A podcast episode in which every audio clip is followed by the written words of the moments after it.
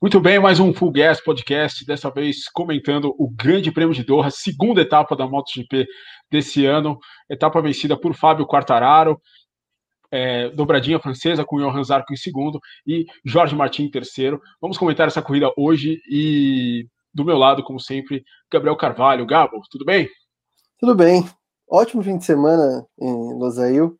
É, não só a corrida da MotoGP foi legal, mas como a da Moto 3 foi legal, da Moto 2 foi legal. E a gente vai falar principalmente, claro, da MotoGP.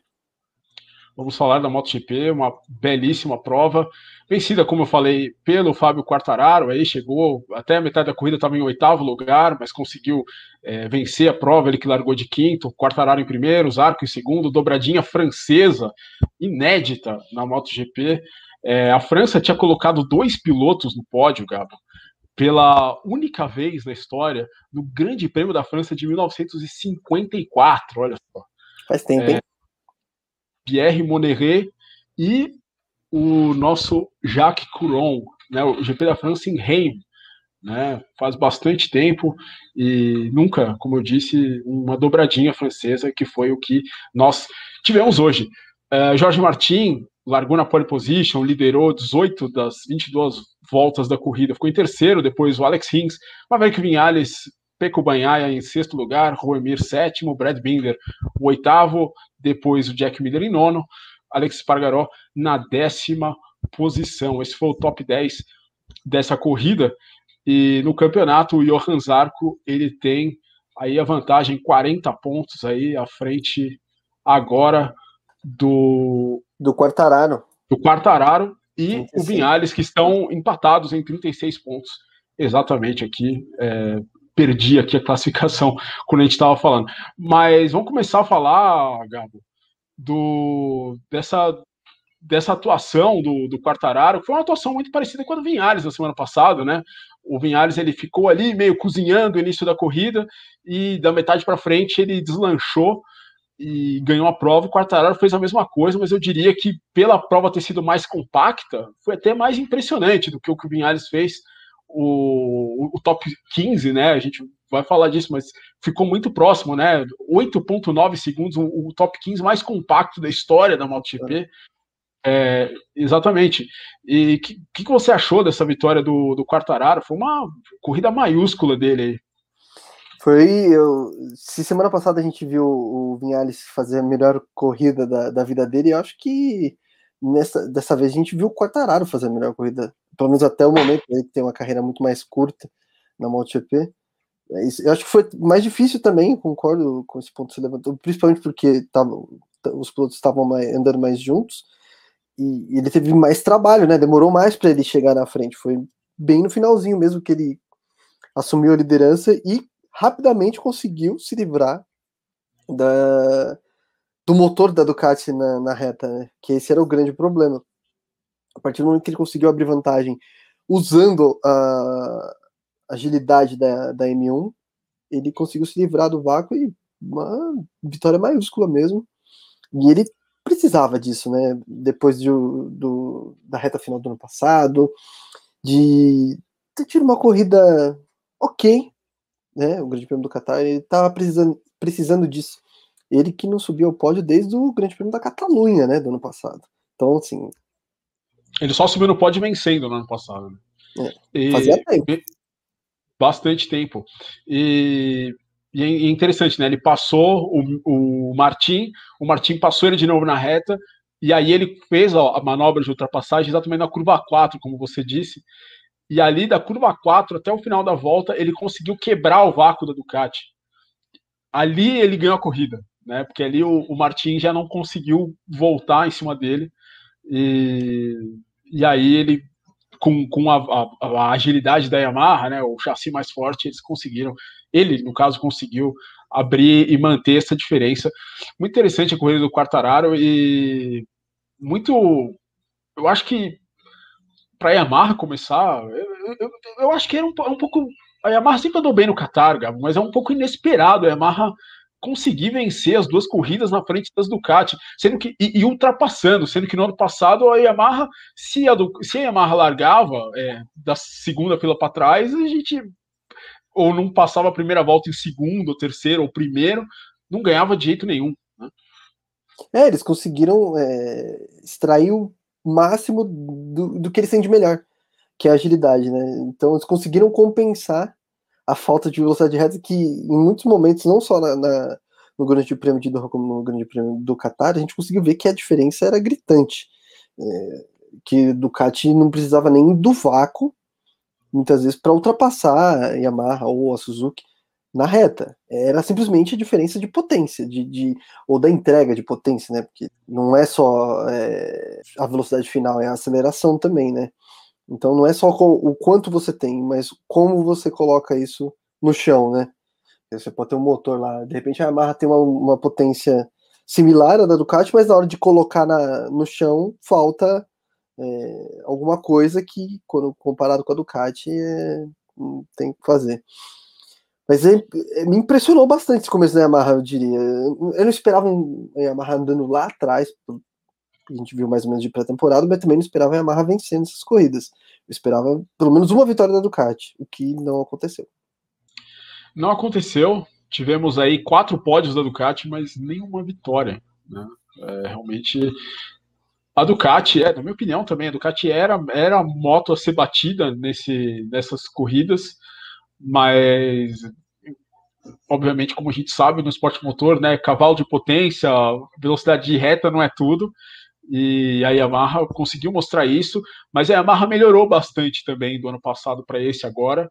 É, agora é uma moto que consegue ultrapassar, que não consegue, que não fica mais presa no tráfego, né? A gente lembra na corrida, na segunda corrida de Misano do ano passado, quando o Quartararo ficou atrás do Paul Espargaró a corrida inteira, não conseguia passar o Paul, veio o Mir, passou os dois, e enfim, é, foi realmente muito uma, uma melhora significativa aí da Yamaha nesse aspecto. Mas, Gabo, a gente tem que lembrar, a, a Ducati, tudo bem, não venceu numa corrida, mas tem o líder do campeonato, que é o Johan Zarco, dois segundos lugares, a Pramac liderando o campeonato, uma equipe satélite, né, a equipe satélite da Ducati liderando o campeonato, o Zarco, que um ano e meio atrás estava sem lugar na MotoGP, e retorna aí.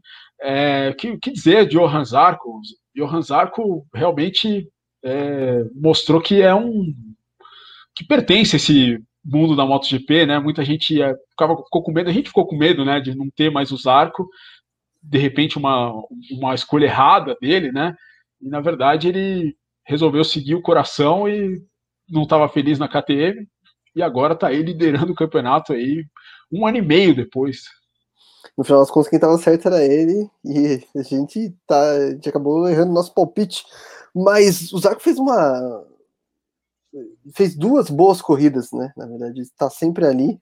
Isso é importante no campeonato que, pelo que se vê das datas, vai ser um campeonato normal, então um campeonato muito longo. Então, mais importante do que de repente sair e arriscar tudo por uma vitória é terminar as corridas. E ele terminou as corridas em, em boa posição. Isso é importante, principalmente quando você vai chegar em pistas que não, vão, que não vão favorecer tanto a moto da Ducati. Você chegar em uma pista como, sei lá, Jerez. Que a gente sabe que a Ducati não tem um bom histórico, a gente já estava até falando é, no programa passado, acho que você chegou a, a destacar isso. É, então, Le Mans, é, são, é, são, são, duas pistas que a Ducati não, não tem um bom histórico.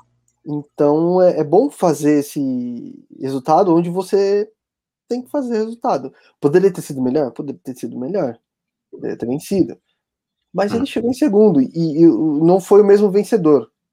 Por isso ele lidera o campeonato. Então ele foi mais consistente dessas duas primeiras etapas, pensar. E o Zarco é o bicampeão do mundo, né? A gente tem que lembrar, lembrar disso, é um cara que sabe os caminhos, né, para se dar bem ao longo de um campeonato. E ele acredita muito no potencial dele. Acho que isso, é, acho que a gente vê muito isso nele. Eu pelo menos vejo quando ele tá falando. Ele é um cara que ele acredita que ele, que ele pode ser campeão.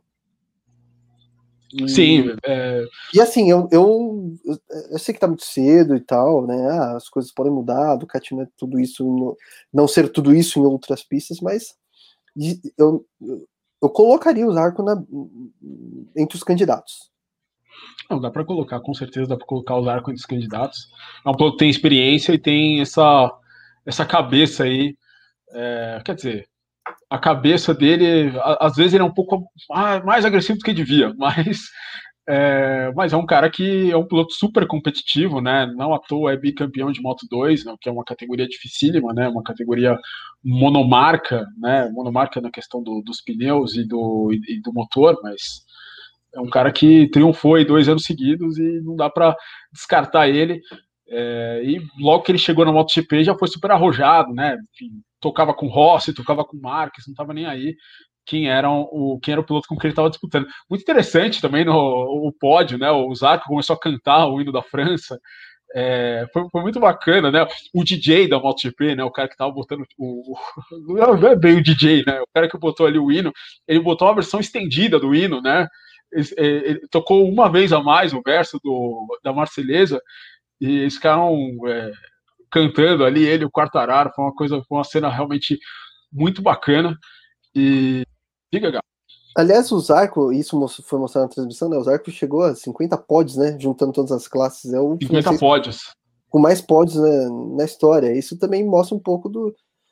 É, do que ele pode, do que ele é capaz e do que ele pode fazer. Ele é um cara que tá sempre ali. Teve um começo, né, de carreira. Ele um não pouco, um pouco... é atribulado. Mas assim, ele, ele não é um cara que, nossa, ele é tipo o Mark Marques ou o Valentino Rossi, que teve o, o caminho livre, assim, né? Tipo, o cara. Não é, não é o caminho livre, mas assim, ele não teve nenhum percalço no meio do caminho. Né? O Zarco é um cara que, nossa, ele na 125 ah, não conseguiu ser campeão, é, tinha aqueles problemas, jogava, jogou o Nico Terol para fora, depois botou a mão na frente do Nico Terol, pedir ele de ganhar, é, depois veio pra, foi, foi para Moto 2, ainda era um cara instável, Demorou. é, para se ajustar, né? E, e, de repente o Akiaio botou ele no, no, na, na, linha ali em 2015 e ele conseguiu aquele título, conseguiu o título do ano seguinte e veio para a MotoGP e de repente era esse cara aí, né? Tipo, dos dois anos que ele fez de Yamaha foram muito bons. Aí teve o, o, o momento de ir para a KTM que não se deu bem, mas acabou que deu tudo certo. Ele conseguiu e para vir. Eu, não, eu, claro, a gente não tem informação, mas assim, a, a, ó, é, isso aconteceu de fato. Mas provavelmente só não foi para a Honda porque o Mark não quis, né? Porque... Não, ele não foi para a Honda por causa do empresário, Lohan ah, é Felon, é que exatamente é o, o pai do Lorenzo Felon, que está na MotoGP hoje. É, houve um desentendimento, inclusive, entre os dois, né? conta dessa decisão. O Felon não é mais o empresário do Zarco. E, e aí acabou que não, não houve esse acerto, o Zarco não. O Zarco, na verdade, você, você falou isso depois de 2019, né? Uhum. É, é, é, isso, isso. Para 2019 seria o Zarco na Honda. Né? Ele teve essa possibilidade e ele não foi. Né? É, por conta desse problema aí do, do empresário.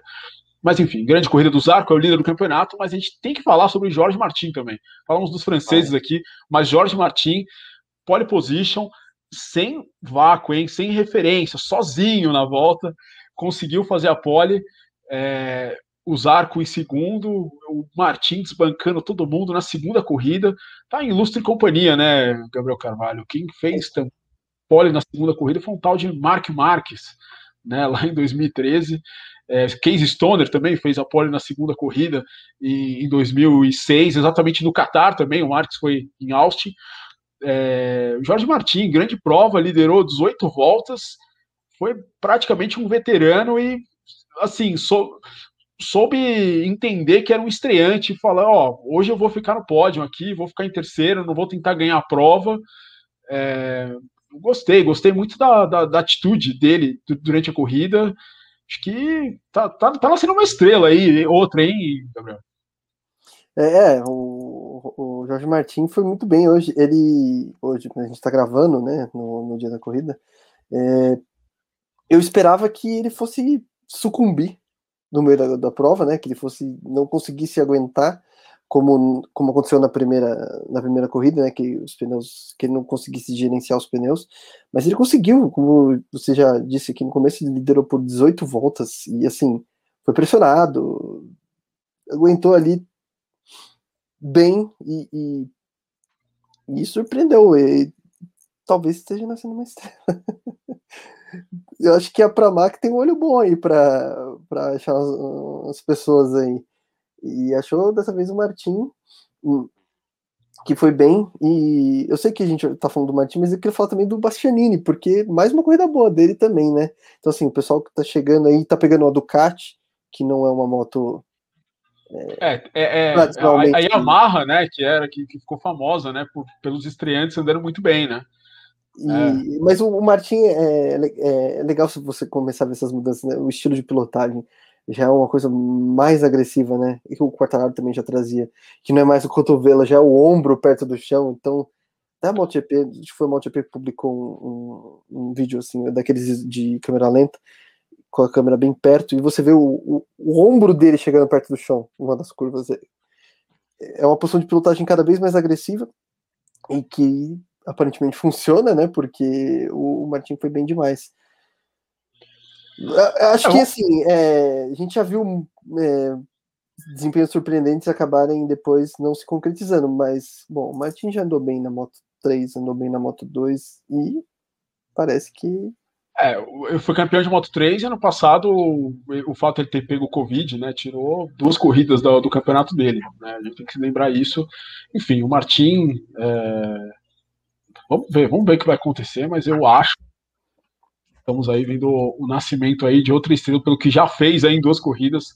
Jorge Martin realmente é uma das estrelas do campeonato. Mas é, falamos do, do, ponto positivo né, da, das provas. Né? É, agora vamos passar um pouco para o negativo, né? A gente teve o toque do Miller com o Mir, e vamos falar desse toque. É, a, Ducati, a equipe de fábrica da Ducati hoje não andou bem. É, o Banhaia e o Miller completamente ofuscados pela dupla da Pramac. E o Miller per, perdeu a cabeça ali, né? No, no, no, toque com o Mir. Cara, eu queria pegar a sua opinião sobre isso, porque o Miller, ele o, o Mir ele tenta fazer a ultrapassagem na curva 10 ali, faz a ultrapassagem, mas toca o, o, o, o Miller toca o Miller. Na reta, logo depois, o, o Rins e o Mir eles dão uma espalhada na, na saída da, da última curva, e depois o, o Miller ele olha para o Mir, ele a impressão é que ele poderia ter até ultrapassado o Mir, mas ele dá no meio da moto do Mir, assim, né? Tipo, lado a lado, os dois batem para a direção de prova. Foi um lance de corrida. Eu não achei um lance de corrida. O que você achou, Gabo? Eu achei que ele perdeu o ponto. Ele perdeu o ponto. Se ele, se ele tivesse motivos para reclamar, ele teria perdido tipo, ali. É, ele, ele passou do ponto, não é uma manobra aceitável. É, uma coisa é você dividir uma freada e você atrasar a sua freada e acabar tocando, mas com a intenção de ultrapassar, e outra coisa é você olhar, ver onde o seu adversário está e acertar ele de foi maneira um contato Foi um contato que foi forte. O, a, a, a, perna direita do Miller saiu da pedaleira, assim, sabe? Pô, ele bateu um objeto sólido, assim, né? Tipo, não é que ele foi um, não é que relou, assim, foi uma batida, realmente. E quando o, o Mir ele, ele faz a ultrapassagem no Miller e ele encosta, que ele percebeu que ele encostou no, no Miller, ele no contorno da curva ele levanta a perna a perna direita, como que quem diz, ó. E desculpa. Exatamente, tipo, ó, ó, encostei em você, mas ó, foi mal. O que pode acontecer? A gente diz que esporte a motor não é esporte de contato, mas contato pode acontecer. E Gosta, né? Oi? A gente gosta até quando acontece. É, né? Principalmente em manobras como a que o Mir fez, acontece. A gente cansou de ver o Mark Marques fazendo isso. Sim. A gente cansou de ver o Mark Marques fazendo ultrapassagem que ele faz o, o, o, adversário espalhar e acaba encostando um pouquinho. Mas assim, não atrapalhou tanto assim o Miller para ele ficar. É que o Miller já estava bravo com outras coisas, né? Com, com a falta de desempenho, com outros toques que ele recebeu durante a corrida. É. Mas ele perdeu totalmente a cabeça ali. Eu acho que ficou barato para ele. Eu acho que o Miller falou depois da prova que, que ele tomou três toques. Três todos foram do Mir, não não vi, eu vi só esse do Mir, né? Teve ali no início da corrida uma confusão ali com o Quartararo e tal. É, não vi esses toques aí, mas o fato é que o Jack Miller falou depois da prova também que ia fazer uma operação da síndrome compartimental, né? O arm pump, né? É, aqui, assim, né? Exatamente, é. Quando o músculo incha aí, acaba perdendo é, força, né? Enfim, é, vamos ver o que vai acontecer. Ele vai fazer essa cirurgia antes da corrida de Portugal. É, músculo incha, enfim, você tem que tirar a inflamação e tal. Vai fazer essa cirurgia. Vamos ver o que, que. Obviamente, ele não vai voltar 100% em Portugal, mas enfim, uma pista melhor para Ducati, uma pista que ele chegou no pódio ano passado. Vamos ver se o Miller consegue reaver aí essa força que ele tinha durante a pré-temporada, que não se concretizou em nada, né? Em pódios, em nada dessas duas corridas do Qatar. Ele acabou chegando mal. Ele, ele superou o Alex Pargaró na, na reta final. Ele chegaria em décimo hoje, né? Então ele chegou aí. Eu, é, acho que, só... eu acho que a direção de prova pode rever esse, esse lance, porque assim, talvez dar algum tipo de, de penalização para ele, porque é, foi, foi muito feio o que ele fez. Poderia ter machucado o. o, o é, foi tipo o, o, Max Biaggi jogando o Valentino Rossi em Suzuka, fora da pista, né, em 2001. É, foi, foi um pouco parecido. O Valentino, conseguiu ultrapassar o Biaggi ele fez um gesto. Mandou um gesto bacana. Falou, eu sou o número um. É, dedo do meio. Enfim, é, tá aí, né? O Jack Miller o único piloto, né? Falou, né? O, único, único piloto de GP21 que ainda não foi ao pódio. E, enfim, não começa bem, dois nonos lugares, né? Não começa bem aí a temporada para o Jack Miller. Minha, é, minha, minha opinião é a mesma. É, a Suzuki, ao que indica, pelo que deu para ver ali no Twitter, jornalistas ali no Qatar, meio que não vai recorrer da decisão, da, mais ali merecia ali, pelo menos um, um ride-through aí, o, nosso Jack Miller, porque passou do limite aí, bateu feio ali, de propósito. E... Parece que o critério que vale para as categorias melhor, menores não está valendo para a MotoGP, né? É, então. É, é, o critério de comissários na MotoGP é algo que eu não entendo muito bem, mas tudo bem, tá ótimo. É, contanto que eles não se machuquem na próxima pois é. corrida, é. mas aí nasce uma pequena rivalidade aí, né? É, enfim, vamos ver o que irá acontecer. Vamos ver as cenas dos próximos capítulos. Uh, tivemos aí é, a Yamaha ganhando as duas corridas, Gabo, mas tivemos duas corridas muito decepcionantes da equipe Petronas, né? Conseguiu dois décimos segundos lugares, um com o Rossi semana passada, outro com o Rossi, outro com o Rossi semana passada, outro com o Morbidelli hoje. O é, que, que acontece na Petronas, hein? O Rossi classificou efetivamente em último, né? O, não vamos contar o Lourenço Salvadori, porque é, claramente, como já falei, não pertence aí à turma, classificou em 21 primeiro, pior posição de classificação do Valentino Rossi desde que ele chegou à MotoGP. Ele largou já em 21 primeiro no Qatar em 2004, só que foi devido a uma desclassificação. Né, foi quando ele durante a noite ali, ele e a sua equipe botaram ali a scooter no grid ali, tentaram ali emborrachar a pista, né? Ele tinha, estava largando em oitavo, né? E, enfim, caiu foi quando pra... nasceu a maldição em cima de Sete de Bernal. Exatamente, né? E o Rossi ele, ele largou em penúltimo também, né? Largou, é, teve seis segundos adicionados ao tempo, mas o Max Biaggi viu o Rossi fazendo fez igual. Só que aí o Rossi falou: não, ele fez também. E aí jogaram os dois pro fundo do grid. Uma história sensacional. Essa, mas dizer o que da Petronas? De Bernal ganhou a corrida, não foi? Foi a última vez que ganhou, né? Sim, mas o que dizer da, da, da, da, corrida da Petronas? O Franco Morbidelli teve um problema semana passada, a gente falou aqui né, com o dispositivo de largada, e o Rossi sem ritmo. O Morbidelli falou ontem, depois da classificação, que tinha que improvisar, que a moto estava ruim. O Morbidelli tem a desculpa, entre aspas, de que está na moto 2019. Né? Agora, o Valentino está na moto que ganhou as duas corridas e classificou na primeira fila nas duas corridas. O que, que aconteceu? É, é, duro falar isso para quem talvez os que nos acompanham devem ser poucos os que, os que não gostam de Valentino Rossi. É, mas acho que é o, é o tempo. O tempo passou e o Rossi não consegue acompanhar o ritmo da garotada. É, é, e para Yamaha, você ver, para Yamaha, querendo ou não, fez bem para o Rossi ter saído. É uma das duas primeiras corridas. Os dois pilotos andando bem. Vinhales hoje cometeu um errinho ou outro ali que tirou ele do pódio. a, a Yamaha não botava duas motos na primeira fila desde o Grande Prêmio da Itália de 2018. Na semana passada colocou as duas motos né, na primeira fila. Desde o Grande Prêmio da Itália de 2018. São dois anos inteiros sem duas Yamahas de fábrica na primeira fila. Então, Yamaha é... 2018 vem a ser a última pole de Valentino Rossi. É assim, ele, ele diz que é o desgaste do pneu traseiro, que tentou mexer na eletrônica, que tentou é, um outro, uma outra abordagem de, de acerto da moto, mas claramente nada disso funcionou. E talvez o problema seja o piloto. É, é triste ver esse final de carreira.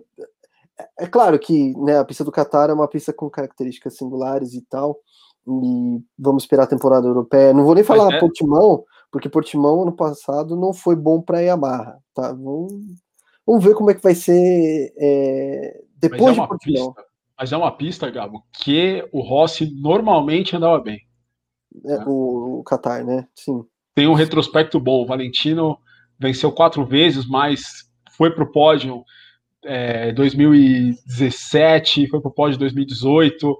É, 2019 ele chegou ali na disputa da vitória, no, em quinto, ali atrás, grudado. É, é, realmente não tem muita explicação esse resultado aí. O Valentino. É, assim, é, é, um, é, um, ano de contrato só. Eu acho que se continuar a, se a gente continuar a ver uma diferença muito grande entre o desempenho do Vinhares do Quartararo e o desempenho do Rossi, que teoricamente os três têm a mesma moto, vai. Por mais que o Valentino vai. goste, que diga que ama, é, nem ele. Não vai, vai ter como defender. Não vai ter como nem defender. Ele vai querer ficar andando em 16, hoje ele terminou em 16, mas largou em 21. É... Não andou em nenhum momento no top 15, né, cara? É. Nenhum momento na zona de pontos. Não dá para dizer nem que, que nem semana passada que ele foi ultrapassado, teve um momento que ele foi ultrapassado pelo Binder e ele perdeu várias posições porque o Binder fez uma ultrapassagem que acabou fazendo ele espalhar. Não. Puro ritmo ruim do Rossi. Vamos ver, que, vamos ver o que. O inteiro andando mal, né? Nenhum momento, nenhuma sessão o Valentino ah, oh, ele tá andando, sei lá, no top 10 ali, mas bem no top 10. Não. Sempre para baixo. Lá atrás, sempre lá atrás. Sempre lá atrás. Vem com os outros pilotos, até o Morbidelli com a moto defasada andando melhor do que ele. É, é. Para começar a pensar aí, né? Vamos ver, Qatar é uma pista diferente, o Morbidelli, eu acho que a gente ainda vai ver mais do Morbidelli. Não, é, principalmente agora, chegar a Portimão, ele andou bem no ano passado, acho que tem, temos tudo aí para ver é, melhores resultados aí do Franco Morbidelli. Vamos dar uma passadinha aqui no resultado, aqui até o final. A KTM, o Brad Binder fez uma boa corrida aqui, terminou em oitavo. O Miguel Oliveira, ele fez uma largadaça, saiu de décimo segundo, passou a primeira curva em terceiro, perdeu a terceira posição logo em seguida para o Alex Pargaró. Mas o Miguel Oliveira ele passou a corrida inteira sem painel né? o painel dele apagou, ele ficou trocando, é, ficou trocando as, as marchas é, sem luz, né? Ficou, não sabia em que mapa estava a moto, não sabia a temperatura de pneu traseiro, pneu dianteiro, enfim, é, coisas que os pilotos normalmente sabem. É, uma pena para o Miguel Oliveira, mas a KTM conseguiu até reagir um pouco, né? Hoje todas as KTMs usaram no, na semana passada eles destruíram o pneu dianteiro, né? Todas as KTMs usaram um pneu médio, simétrico em vez do pneu macio dianteiro, né, simétrico, como todo mundo estava usando. A KTM conseguiu melhorar um pouquinho, obviamente não é o que eles querem, né? Mas agora vem Portimão, que foi onde o, o Miguel Oliveira passeou, destruiu, passou por cima de todo mundo no passado. Vamos ver o que, que pode acontecer. A primeira fez uma boa corrida, exatamente como você, eh, a gente estava falando, mais uma vez um top 10 do Alex Pargaró. É, boa prova, a Honda que realmente precisa é. aí da Mark Marques aí.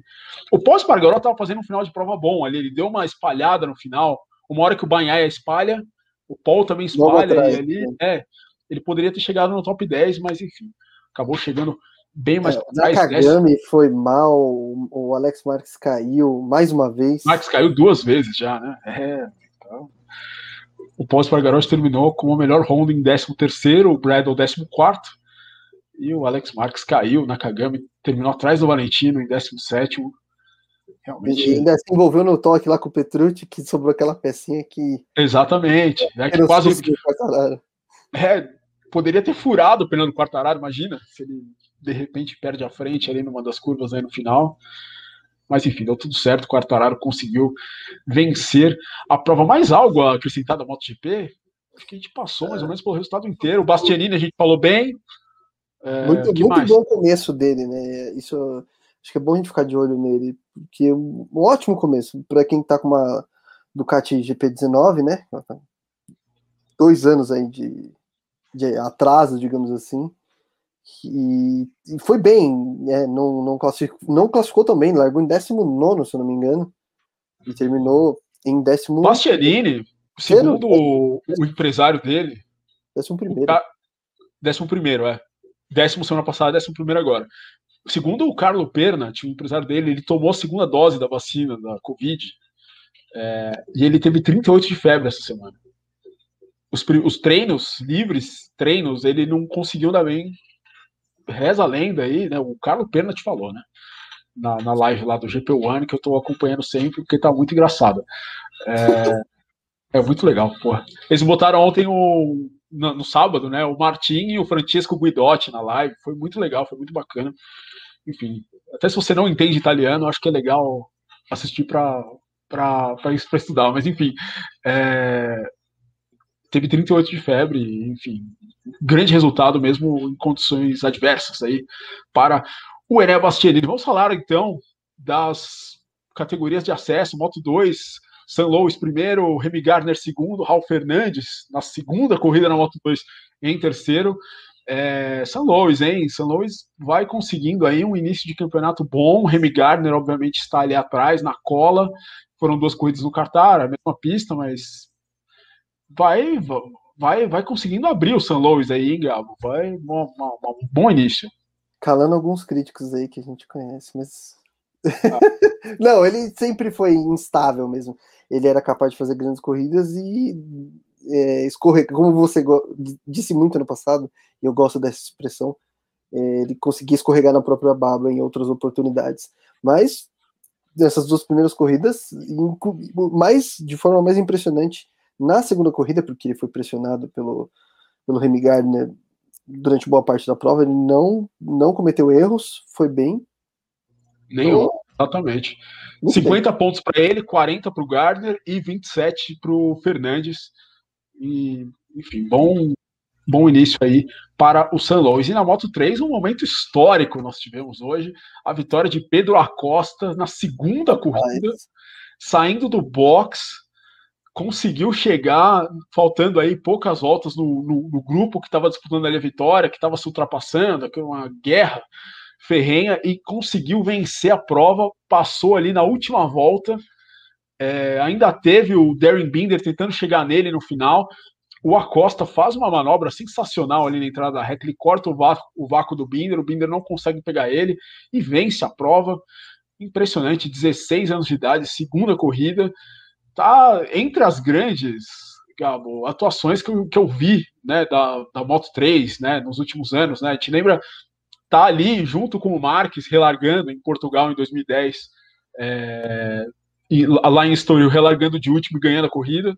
O Binder vencendo, largando de último também, em Jerez em 2016. E o Tianon Drew vencendo ali a sua primeira corrida na chuva, Valência. lá em Valência em 2018. É, tá lá o atual campeão do Red Bull Rookies Cup, mostrando a que veio aí, né? Ele que. A prova bem movimentada né, na Moto 3, né? Prova cheia de você, o pessoal ficando animado na Moto 3 ah, vários acidentes, né? O maior deles ali com, com o John McPhee, né? O Jeremy Alcoba ali acabou tentando uma ultrapassagem impossível ali no Darren uhum. Binder e deu um front flip e a moto foi na cabeça do John McPhee. John McPhee deu um, um chute lá Nelson Pequeno. Encontrou o Salazar. Um Exatamente. E por causa disso, né? Pagou uma multa de mil euros e na próxima corrida larga dos boxes. Achei a punição esportiva um pouco além, né? Trocaria essa punição esportiva ao McPhee por uma ao Jack Miller, né? Pois é, era isso que eu ia falar. A falta de consistência do, dos comissários, quer dizer, muito rigor na, na Moto 3 e zero rigor na MotoGP. É, eu puniria, puniria o McPhee só com a multa. com a multa aí, adicionaria mais um zero aí na multa, só para não fazer de novo aí, né? Se, já que é para já que é para ensinar o piloto, né? Mil euros, perder, o cara, o cara, o cara paga hoje e esquece amanhã. Oi? Perder, perder 10 minutinhos de um TL, do, do TL1. Certamente. Alguma, alguma coisa assim, sabe? Mas. Pra você ter uma ideia, o Jeremy, pra você ter uma ideia, o Jeremy Alcoba ele vai largar do box na próxima corrida, só que ele vai largar depois de 5 segundos, ou seja, ele vai largar na frente do McPhee. Eu não entendi essa punição, enfim. É, realmente não foi muito consistente aí dos nossos amigos comissários essa essa punição aí. Mas Pedro Acosta lidera o campeonato, né? Quem diria? É, 45 pontos, Darren Binder 36 e o Jaume Maziar, né? Que errou aí Também, na última... hoje fez fez um fez um papelão aí na última volta, né? É, tá na terceira posição. Nicola Antonelli foi pro pódio, né? Uma briga ali entre pilotos da BR-46 ali, Nicola Antonelli, André Aminho ali na última volta, o Nicola Antonelli acabou saindo vitorioso dessa disputa. É isso aí, Gabo. Falta é coisa? Acho que é isso aí, né? Terminamos aí mais um Full Gas podcast. Muito obrigado se você chegou até aqui. Estamos aí no YouTube, estamos nos aplicativos de podcast. Obviamente, se você está no YouTube, você sabe que esse aqui é um videocast, assim como foi o da semana passada. Vamos tentar fazer sempre videocast a partir de agora. E é isso aí. É, siga-nos no Instagram, siga-nos nós, eu e Gabriel Carvalho, nas redes sociais. Se vocês quiserem falar sobre MotoGP. E é isso aí, cara. É, muito obrigado aí pela sua audiência. A gente se vê na enfim, no próximo podcast. Um abraço.